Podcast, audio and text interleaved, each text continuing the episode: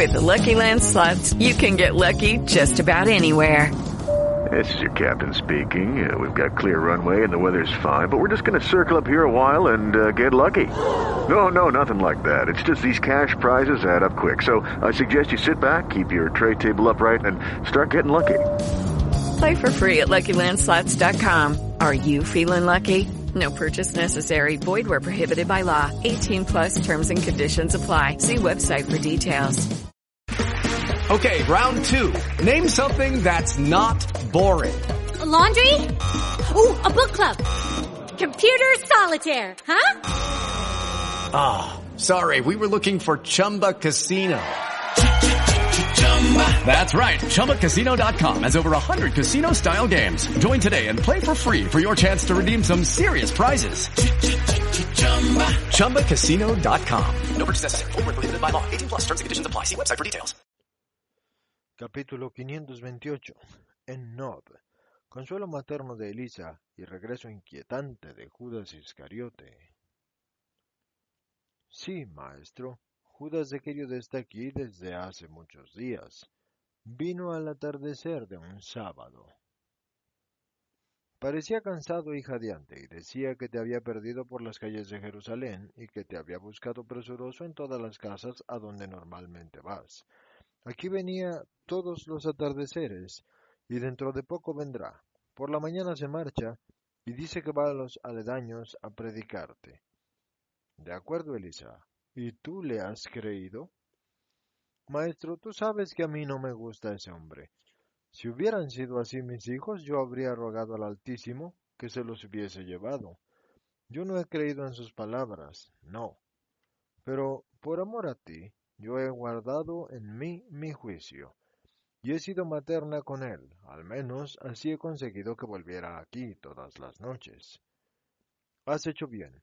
Y Jesús la mira muy fijamente y al improviso pregunta, ¿Dónde está Anastática? Y Elisa se cubre de rubor violáceo, propio de una persona anciana, pero responde con franqueza, en Betsur. Has hecho bien también en esto, y te lo ruego, compadécete de ese hombre. Es por esta compasión por lo que yo he querido apagar el incendio antes de que se extendiera con escándalo, o cuanto menos asustando a la hija. Que Dios te bendiga, mujer justa. ¿Sufres mucho, maestro? Sí sufro, es verdad, y a una madre se lo puedo decir. A una madre sí se lo puedes decir. Si no fueras Jesús el Señor, yo querría recibir tu cabeza cansada en mi hombro y apretar tu corazón afligido contra mi corazón. Pero tú eres tan santo que no puede una mujer que no sea tu madre tocarte. Elisa, buena amiga de mi madre y madre buena, tu Señor pronto va a ser tocado por manos mucho menos santas que las tuyas, y besado, oh. Y después otras manos. Elisa, si te fuera permitido tocar al santo de los santos, ¿con qué espíritu lo harías? ¿Te abstendrías acaso si la voz de Dios entre la nube de los inciensos te pidiera el amor para recibir por fin una caricia de amor después de tantos que se le acercan a Él sin amor? Mi Señor, si Dios me lo pidiera, yo de rodillas iría a cubrir de besos el lugar santo, y ojalá quisiera Dios sentirse satisfecho y consolado con mi amor. Entonces Elisa, buena amiga de mi madre y fiel y buena discípula de tu Salvador afligido, déjame apoyar la cabeza en tu corazón, porque mi corazón está afligido hasta el punto de experimentar penas de muerte.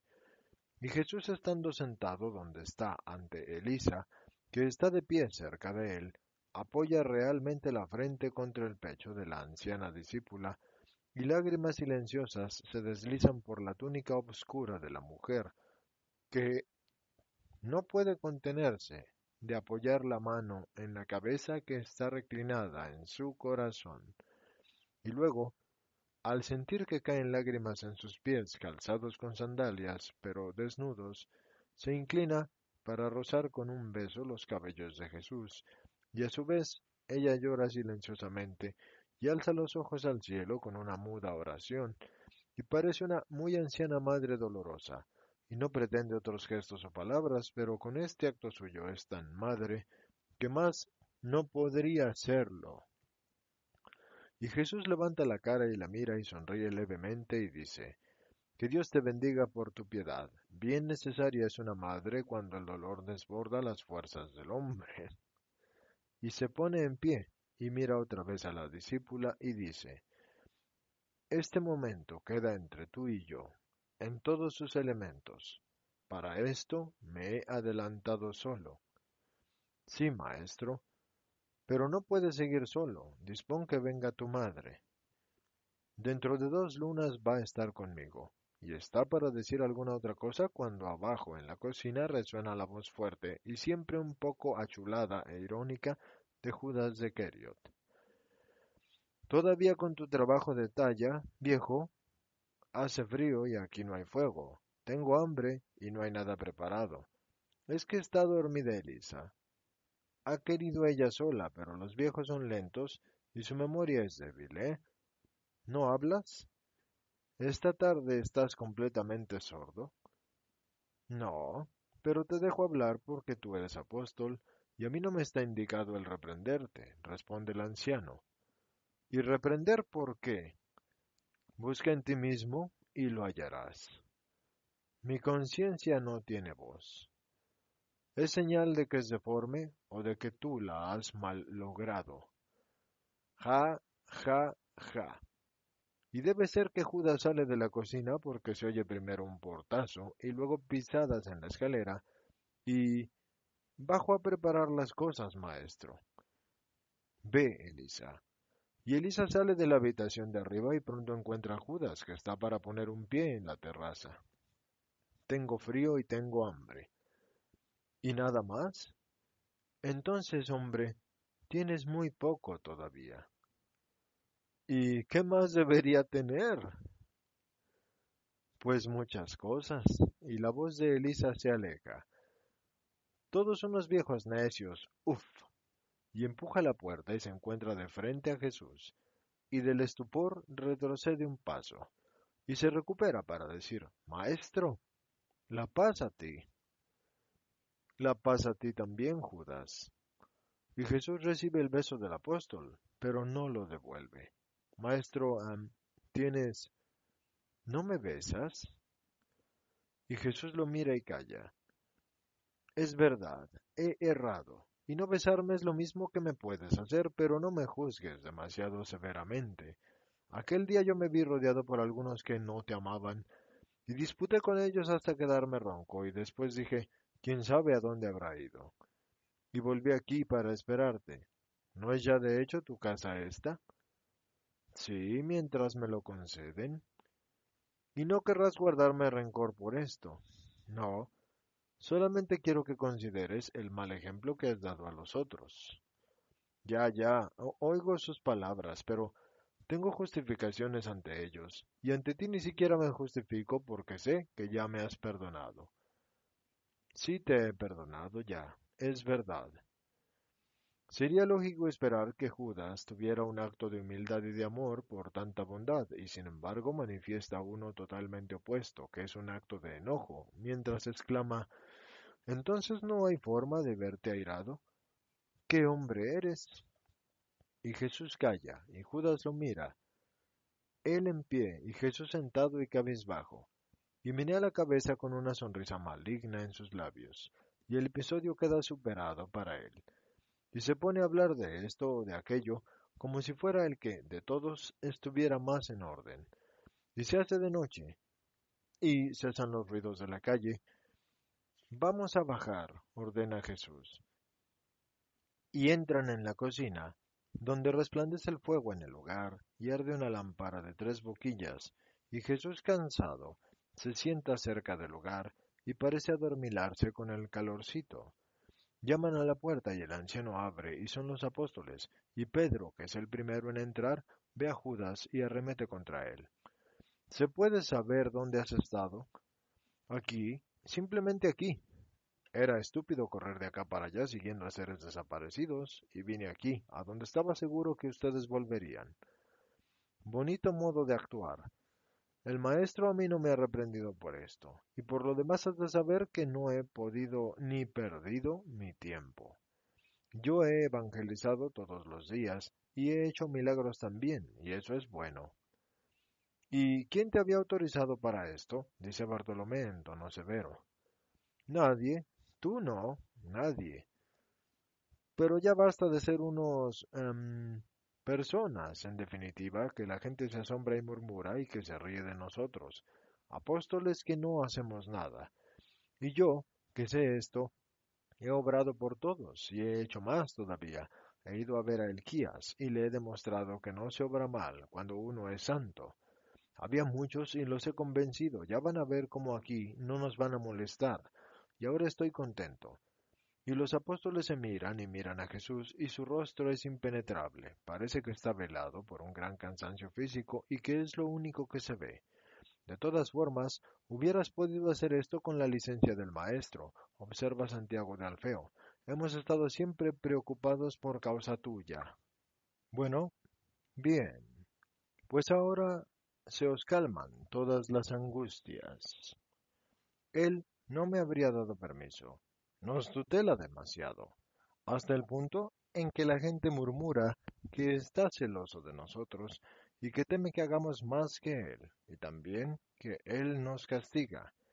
La gente tiene lengua mordaz, y la verdad, por el contrario, es que Él nos quiere más que a la niña de sus ojos. ¿No es verdad, maestro? Y teme que incurramos en peligros o que quedemos mal. Y también nosotros por dentro pensábamos que estábamos como castigados y que Él tenía celos. Eso sí que no. Yo nunca he pensado eso, interrumpe Tomás, y los otros le hacen coro. Menos Judas Tadeo, que planta sus ojos francos y bellísimos, en los ojos también bellísimos, pero huidizos de Judas, y dice, ¿Y cómo has podido hacer milagros tú? ¿Y en nombre de quién? ¿Qué cómo? ¿Qué en nombre de quién? ¿Pero qué no te acuerdas que nos dio este poder? ¿Es que acaso nos lo ha quitado? No que yo sepa, así que... Así que yo no me permitiría nunca hacer nada sin su consentimiento y su mandato. Bueno, pues yo lo he querido hacer. Y temía no saber hacerlo ya, pero lo he hecho y estoy contento. Y corta la discusión, saliendo al huerto oscuro. Pero los apóstoles se miran otra vez y están asombrados de tanta audacia, pero ninguno se siente con las fuerzas de decir algo que pudiera entristecer más todavía a su maestro, cuyo rostro refleja incluso sufrimiento. Y se desembarazan de los fardeles. Juan, Andrés y Tomás los llevan arriba, y Bartolomé, agachándose para recoger una rama seca que se ha caído de un haz, le susurra a Pedro, No quiera Dios que le haya ayudado el demonio. Y Pedro hace un gesto con las manos como diciendo misericordia, pero no responde ni una sola palabra. Y va donde Jesús y le pone una mano en el hombro y le pregunta, ¿Estás muy cansado? Mucho, Simón. Está ya preparado, maestro, ven a la mesa. O no, quédate ahí, cerca de la lumbre. Yo te llevo la leche y el pan, dice Elisa. Y efectivamente habiendo puesto en una bandeja un tazón tanto grande de leche humeante y pan cubierto de miel, se lo lleva a Jesús y espera que él ore en pie ofreciendo el alimento. Y luego se acurruca en el suelo. Es una buena anciana y materna y está llena de deseos de consolarlo. Y le sonríe mientras que le anima a que coma. Y puesto que Jesús le ha regañado dulcemente por la miel extendida en el pan, le responde yo te daría mi sangre para darte fuerzas, maestro mío. Esto no es más que la pobre miel de mi huerto de Betsur, y solo puede darte alivio al cuerpo, pero mi corazón. Y los otros comen alrededor de la mesa con el fuerte apetito de quien ha andado mucho, y Judas tranquilo y casi con chulería come con ellos, y es el único que habla. Sigue hablando cuando Jesús ordena que cada uno de ustedes vaya a las casas que les han dado hospedaje. Vayan y que la paz sea con ustedes. Y se quedan con él Judas, Bartolomé, Pedro y Andrés. Y Jesús ordena inmediatamente el descanso. Está mortalmente cansado, tanto que no puede ya sostener la fatiga de hablar y de oír hablar. Y esto lo pienso yo. La ha de soportar por el esfuerzo de dominarse respecto a Judas de. Dale más potencia a tu primavera con The Home Depot. Obtén una potencia similar a la de la gasolina para podar, recortar y soplar con el sistema OnePlus de 18 voltios de Ryobi desde solo 89 dólares. Potencia para podar un tercio de un acre con una carga. Potencia para recortar el césped que dura hasta dos horas. Y fuerza de soplado de 110 millas por hora. Todo con una batería intercambiable. Llévate el sistema inalámbrico OnePlus de 18 voltios de Ryobi. Solo en The Home Depot. Haces más. Logras más.